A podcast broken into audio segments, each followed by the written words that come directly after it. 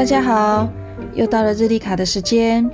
我们今天的日历卡是：团队不是找顶端人才，而是找平衡者。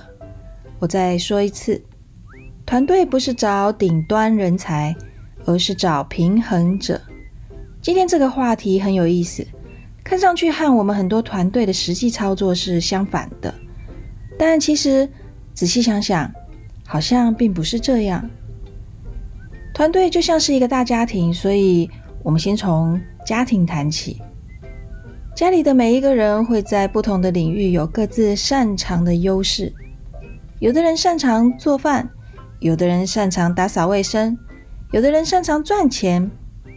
然而，家里最核心的那个人一定最会维护家庭关系，会平衡每个家庭成员的心情和利益。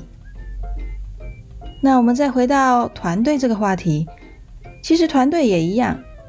我们想有一个稳定的、可以长期发展的团队，每一个人都能分工合作，这个是最重要的，也是凝聚整个团队往前走的核心力量。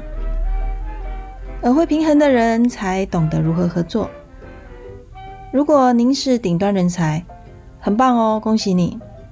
但如果不懂得如何融入大团队，这样的好事也会变成坏事。比如说，一个超级优秀的销售员，如果不能以公司大团队的利益作为自己最大利益的考量，也无法和相关部门的人员协调合作，就会独霸一方，带走公司的客户群体，公司的发展就会受制于人。所以，朋友们，公司在招聘员工的时候，第一个要考虑的就是。员工的团队精神，是否愿意合作，懂得如何合作？如果这个人才非常重要，但是欠缺合作精神的时候呢？这个人才不是不能要哦，而是要考虑如何使用，如何在现有的结构里面做一个平衡。同时，我们在工作中设置相应的培训环节。来协助员工提高团队合作的意识和技能。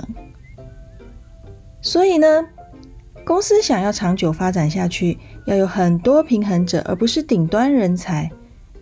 这个是团队管理的关键之处哦。好的，关于本期话题有任何想法和疑问，都欢迎留言。我们下次再见。